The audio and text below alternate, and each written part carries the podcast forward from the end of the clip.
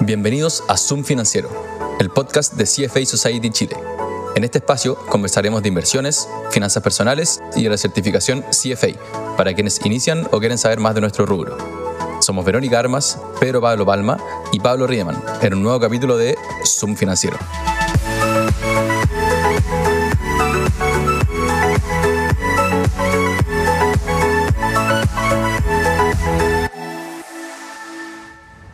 Hola PPP, ¿cómo estás? Hoy día tenemos una nueva invitada en Zoom Financiero. Ella es Cristina Vergara, es la autora del tercer artículo más leído del 2022 de la newsletter de la Society. Como ustedes saben, hemos conversado con Pablo antes acerca del inversionista más famoso del mundo y también eh, con Natalia acerca del portafolio 6040. Y en esta oportunidad, Cristina nos va a hablar del valor de la certificación del CFA. Cristina nos acompaña de Estados Unidos. Ella tiene más de siete años de experiencia en el mercado financiero y hoy se desempeña como Fund Research Director en un banco de inversión latinoamericano. Bienvenida, Cristina. Gracias por aceptar nuestra invitación. Hola, Vero. Muchas gracias a ti por, por invitarme. Feliz de estar hoy día con ustedes en el Zoom financiero. Buenísimo, Cristina. De nuevo, como, como dice Vero, bienvenida y, muchas gracias por, por aceptar la invitación. Y, y bueno, antes de partir un poco comentando tu artículo y un poco tú eres o te desempeñas actualmente como Fund Research Director en un banco de inversión latinoamericano. Eh, y antes de partir con tu artículo, cuéntanos un poco acerca de qué hace alguien que se dedica a, lo que tú estás haciendo actualmente como Fund Research. Sí, bueno, mm, bueno, como tú mencionaste, yo soy Fund Research. Soy parte del equipo de, de Portfolio Solutions que básicamente es el cerebro de inversiones del banco donde, donde trabajo. Las principales responsabilidades dentro de mi equipo es la administración de portfolios discrecionales y también darle las recomendaciones de inversión a eh, los banqueros, darle apoyo en términos de dónde invertir, qué invertir o qué estamos viendo en, en los mercados. Somos un equipo bien grande, cerca de, 15 personas, y mi responsabilidad dentro del equipo es la selección de fondos mutuos o de ETF. ¿Y qué, quiere decir esto? Bueno, como somos un, banco de inversión latinoamericano y no tenemos 500 o 1000 analistas cubriendo cada una de las empresas alrededor del mundo, para elegir en qué empresa invertir, eh, lo hacemos a, través de fondos mutuos o de, de, ETF. Entonces, por ejemplo, si es que llega un cliente y dice, quiero invertir en Europa, o quiero invertir en China, nosotros no tenemos analistas en China y lo hacemos a través de managers internacionales que ellos sí tienen cobertura en esas específicas regiones. Mi responsabilidad es elegir en qué producto o cómo hacer esa inversión. Entonces, Básicamente yo reviso eh, las distintas opciones que hay en el mercado, tenemos un, proceso de inversión bien robusto que cuenta con una parte de análisis cualitativo en que revisamos métricas de riesgo, retorno 1, 3 y 5 años. Y después también se hace un análisis bien profundo que, que, que básicamente un análisis cualitativo en que se revisa el proceso de inversión, el equipo que está detrás manejando esto, la experiencia que tienen, para tratar de medir un poco la consistencia eh, o la capacidad de este manager de seguir entregando retornos en el, en el futuro.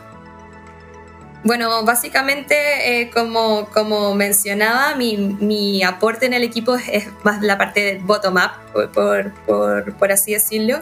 Eh, eso. Entonces es como un área de, como de estrategia para clientes y también eh, manejo de, directo de, algunos portfolios. ¿Eso es cierto? Sí, y bueno, en nuestro equipo también está el CIO que toma las decisiones más top-down, está el estratega eh, jefe, el economista jefe, está el jefe de, acciones a nivel global. Entonces, eh, básicamente cuando, cuando el portfolio manager quiere tomar alguna decisión de inversión y decir, queremos invertir en, en Asia, queremos invertir en Japón, eh, van donde me dicen, bueno, ¿cómo lo hacemos? Y yo, después de todo este análisis que le mencioné, que cuenta con distintas partes o distintos procesos, presento las opciones y como equipo tomamos la, la decisión de inversión. Oye, y el hecho que tú estés ahí en, en, Estados Unidos es para estar más cerca de los managers o un poco cuál es el, el propósito de, de estar desde allá? Bueno, parte, parte del propósito ha sido también por el crecimiento del negocio en, en Estados Unidos. el banco donde trabajo es un banco que tiene presencia en toda Latinoamérica y por distintos factores, ya sea políticos o de cada país, el tener una presencia en, en Miami, en Nueva York, ha sido bien importante para darle también apoyo, salida a nuestros clientes en inversiones internacionales. El que yo esté acá, bueno, hay parte del equipo en Estados Unidos, parte del equipo que está en Brasil, también hay personas en, en Chile, sí me da más proximidad eh, a los managers, me da mayor eh, visibilidad, mayor acceso y mejor, mejor conexión. No, buenísimo, interesante. Y también una respuesta un poco a la tendencia que hemos visto en general de clientes latinoamericanos que tratan de buscar, o de personas que tratan de buscar inversiones fuera de Latinoamérica por todo el ruido político que hemos visto en la distinta parte en, en, la región. Pero ya entrando un poco más en, en temas de, de finanzas, eh, en el artículo tú en una parte mencionaste que tu interés por finanzas partió bien desde temprano. ¿Cómo y cuándo te diste cuenta que querías dedicarte a esto, a, a finanzas? ¿Y qué te movió un poco para tomar este camino? Bueno, no sé si es que nací o desde una etapa muy temprana pensé que me iba a dedicar a esto. La verdad, la verdad es que no. Pero. ¿No era tu sueño de niña? ¿No era tu sueño de niña? No, ellas querían ser bailarinas, yo sí, quiero sí, ser finanzas. cantante, algo así. Pero bueno, en la universidad siempre me, se me dio fácil la parte financiera. Eh, era de las personas que mágicamente le calzaba el balance en la prueba de contabilidad. Odiada. Eh, Sí, no, total. Odiada por mucho.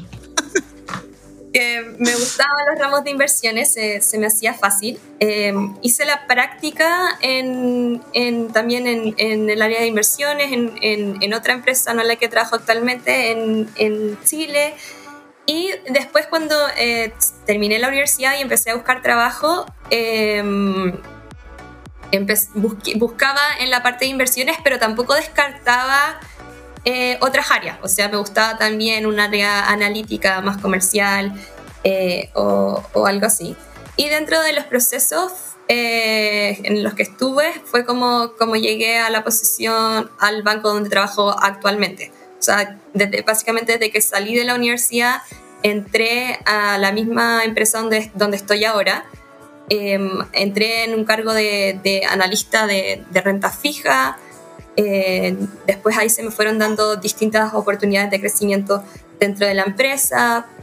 Eh, cambié un poco, pero dentro del, del, mismo equipo de inversiones a la parte internacional, un cargo más de analista y luego fui tomando y asumiendo más responsabilidades que, que me llevaron a, al punto donde, donde me encuentro ahora.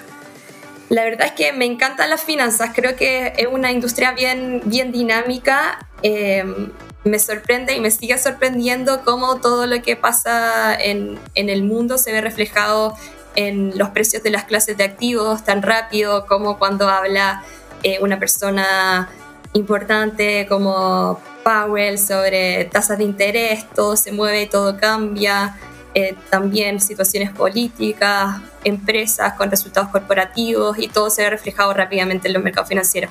Eso ha sido como mi principal interés o lo que más me llama la atención de, de la industria. Es como lo dinámico y lo desafiante a la vez que, que, que puede llegar a ser el mercado financiero.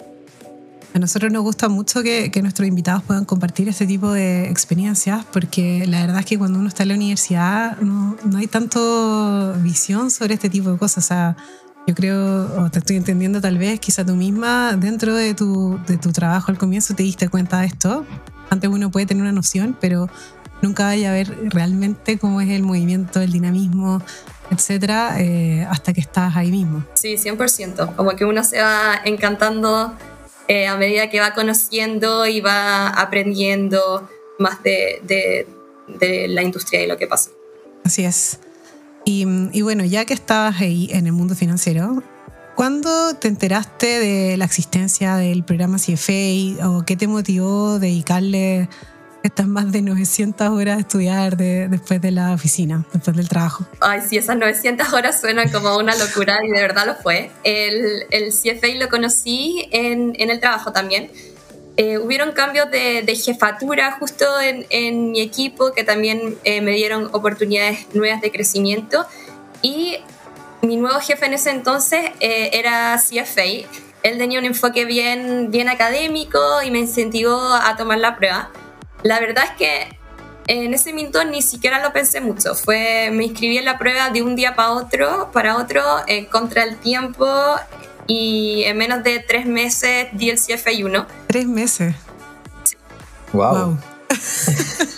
fue, fue súper intenso, estudié mucho, pero en poco tiempo y eh, lo aprobé en, en, el percentil 90 a nivel mundial.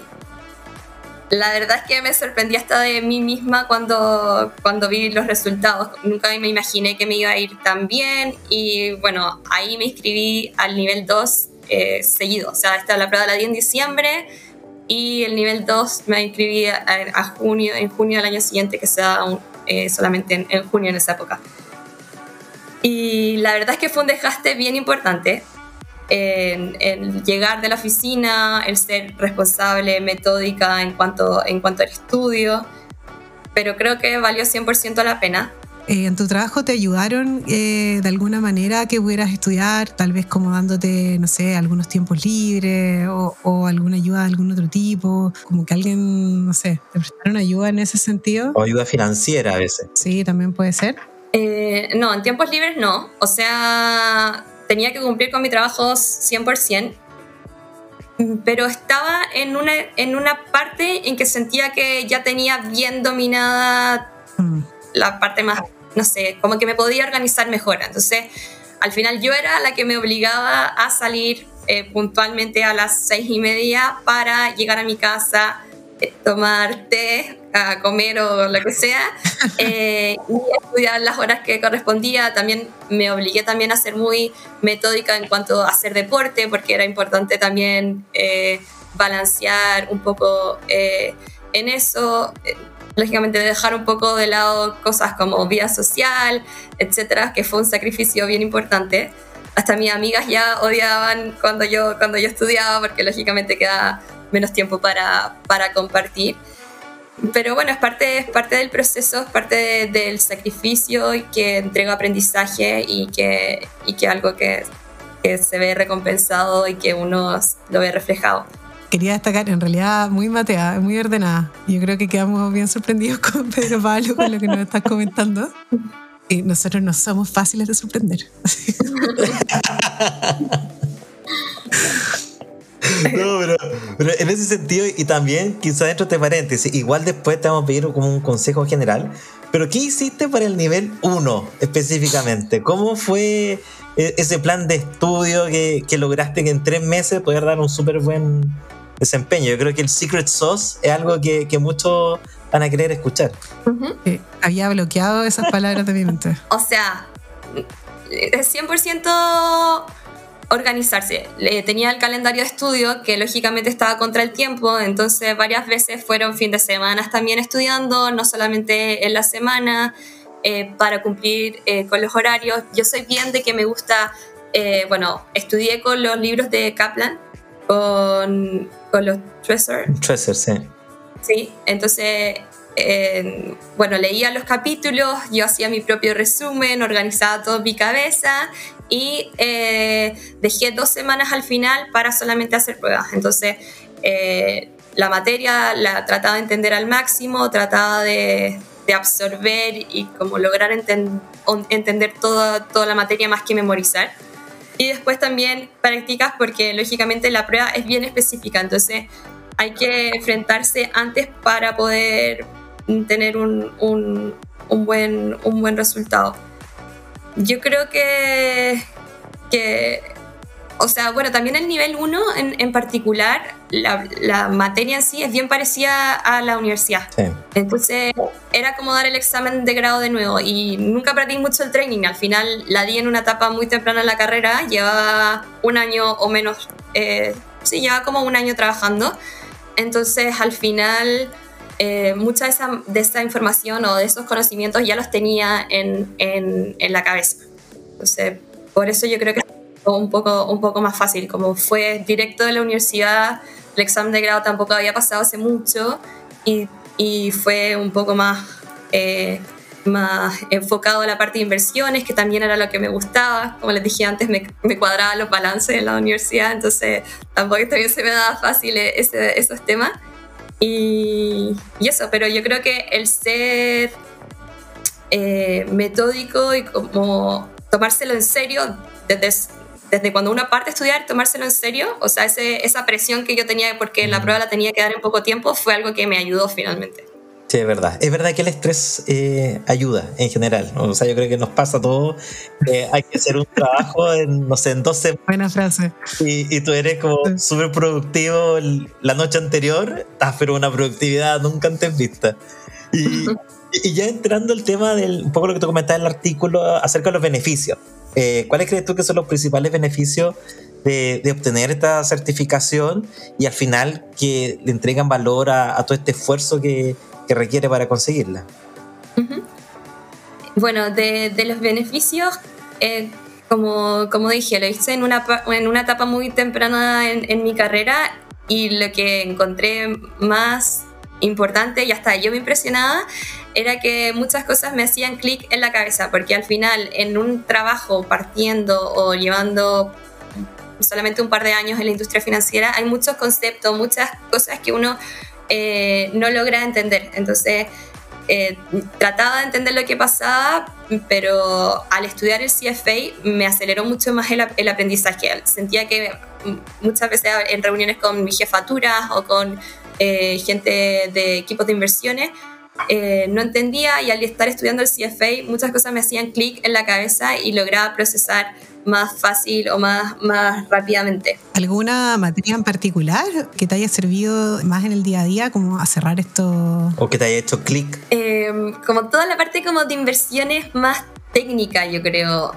No me, no me acuerdo 100% como del temario en específico ahora, pero toda la parte macro, por ejemplo, las clases de activos, cómo se mueven, eh, que son cosas que de repente uno ve, ah, la acción está subiendo, pero ¿por qué la acción está subiendo? Ah, las utilidades, los flujos, no sé, después un fondo mutuo, ¿qué es el alfa? ¿Qué es el beta? ¿Qué es el up capture? O como cosas, cosas... De ese estilo. Sí, de ese estilo que al final son más técnicas y bueno, una las escuchas, pero no las logra entender 100% si es que si es que no está como metido en eso. Entonces al final el CFA uno está metido 100% estudiando eso y al final en el trabajo uno lo está viendo diariamente.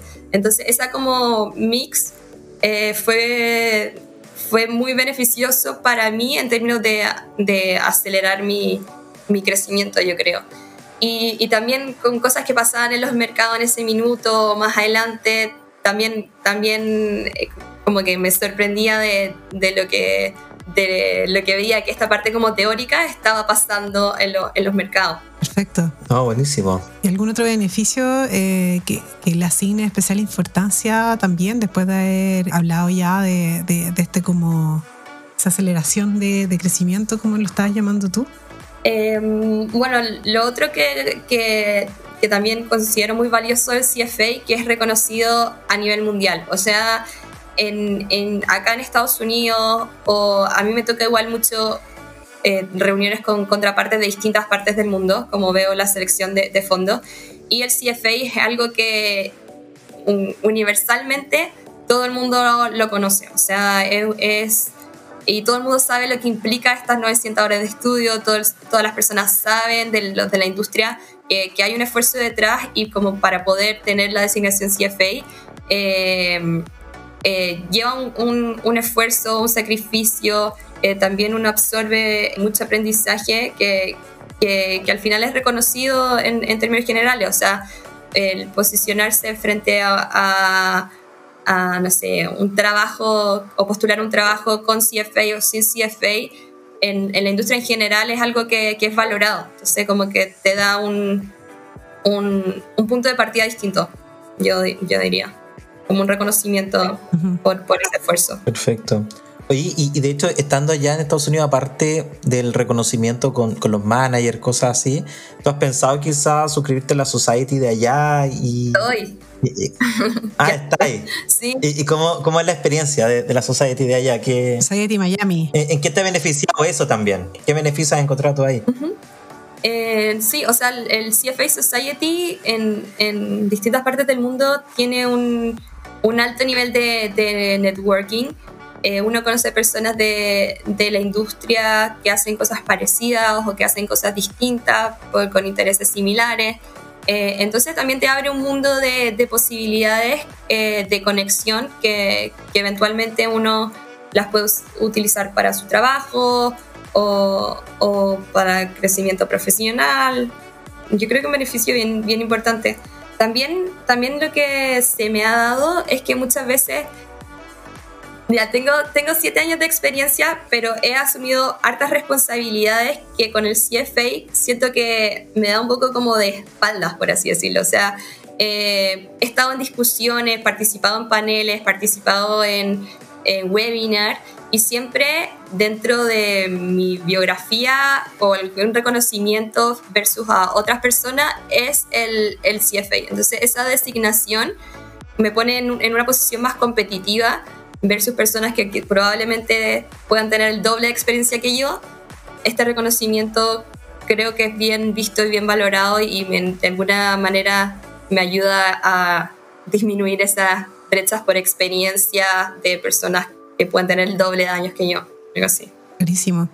¿Y cómo crees tú, o quizá también, que yo creo que también sería útil para nosotros verlo desde la perspectiva americana en el mercado que está allá, cómo se compara como estas espaldas que dices tú que pueden tener eh, del CFA con, con otros eh, reconocimientos del mercado financiero, como un magíster en finanzas, por ejemplo, o, o, quizá un MBA también. Uh -huh. eh, no sé si nos puedes contar un poco de eso. Yo diría que en términos de reconocimiento el CFA es bien comparable con un magíster en finanzas y la particularidad que, que yo encuentro y lo valioso de, del CFA versus otros magísteres en finanzas es que el CFA, la institución y la prueba es reconocida eh, a, nivel, a nivel global. O sea, todo el mundo de la industria o la mayoría de las personas en la industria saben lo que significa el esfuerzo que hay detrás, todo lo que implica la designación del CFA.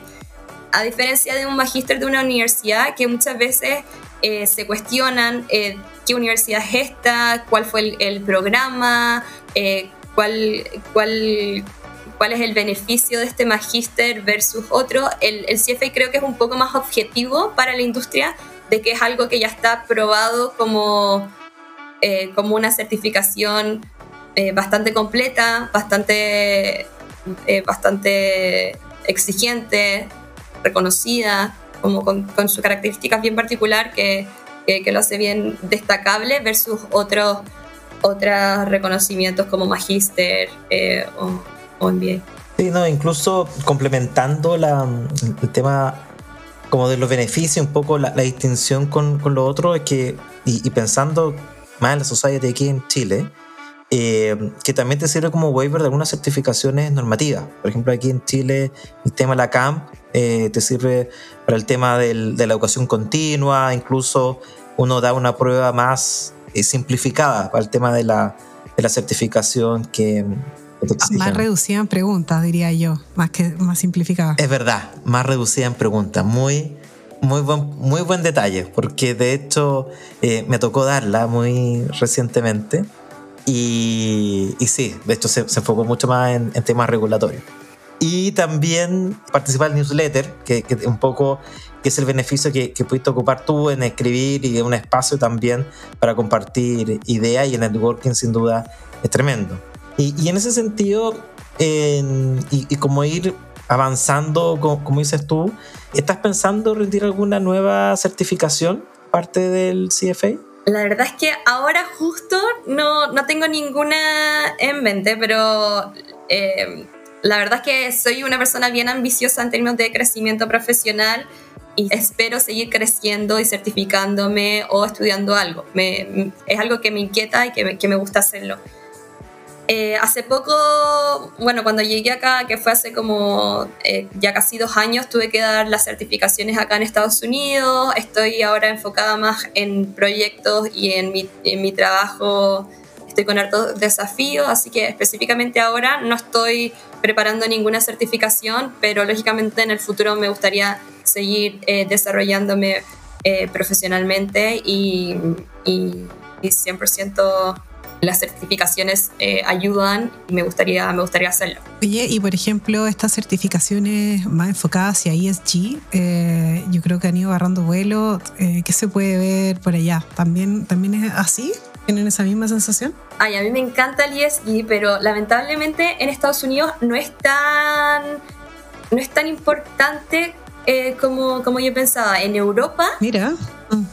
Sí, en Europa son mucho más conscientes de, de, de, la sostenibilidad, los fondos se fijan mucho más en, en, en eso, pero Estados Unidos, sorprendentemente, eh, no es un factor tan importante en, en, al momento de decisiones de inversión. Por mí me encantaría que todo el mundo sea mucho más consciente de esos temas. Encuentro que es muy importante el tema de, de sostenibilidad, también de gobernanza dentro de la empresa y que que me encantaría estudiar y enfocarme también un poco por, por, por ese lado. Igual, yo creo que necesariamente, eh, quizás no tan explícitamente, pero necesariamente son factores que, me, que estás incluyendo hoy día en tu, en tu análisis de inversión. Uh -huh, sí, 100%.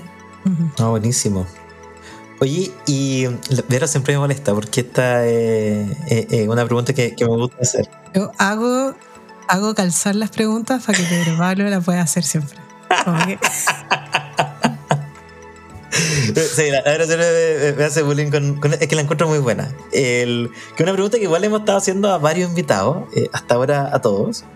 Eh, y es que si, si, existiese esta máquina del tiempo y, y pudieras encontrarte con, con, tu yo del pasado en su primer día de trabajo y lo invitas a, a un café, eh, ¿qué consejo te daría a ti misma de hacia futuro? Es una pregunta difícil, pero lo que yo creo, o sea, el consejo que, que, yo me daría es que hay que tomar las oportunidades que, que se presentan, que, que, todas las oportunidades son espacios de crecimiento, de aprendizaje. Muchas están ahí, que solamente es llegar y, y tomarlas, como una de esas del CFA. O sea, el CFA es una oportunidad que está para todos en términos de desarrollo, de crecimiento profesional, si es a las, para las personas que le gustan en, en el área en el área de inversiones. Y, y, nada, mi yo del primer día de trabajo le diría que todo va a salir bien, que hay, que, hay que seguir este camino, tomar esta oportunidad, ese aprendizaje y todo ese esfuerzo se, se, recompensa. Y como no tener miedo, creo, como eso sí, año, ¿no? Claro. Eso, sí. Un poco no tener miedo, porque de repente uno cree que el, los puestos o los desafíos le quedan, te quedan grandes, pero en verdad uno sí está capacitado y o si no uno se capacita bien en, en, en el camino y, y, y, eso, yo creo que es importante sentirse capaz, tomar las oportunidades y, y confiar en, en, uno mismo. No, buenísimo, muy, muy buen consejo. Sí. Como confiar en uno mismo, yo creo que es clave. Muchas veces uno ve y el tema de la confianza es un poco lo que se cae. Oye, eh, de nuevo, Cristina, te pasaste. Muchas gracias por participar de, de este capítulo de, de, Zoom financiero. Realmente agradecido. Muchas gracias a ti, Pedro Pablo Vivero, por, por invitarme. Bueno, con, con esto nos despedimos. Espero encontrarnos nuevamente en un próximo episodio. Que esté muy bien. Chao. Chao.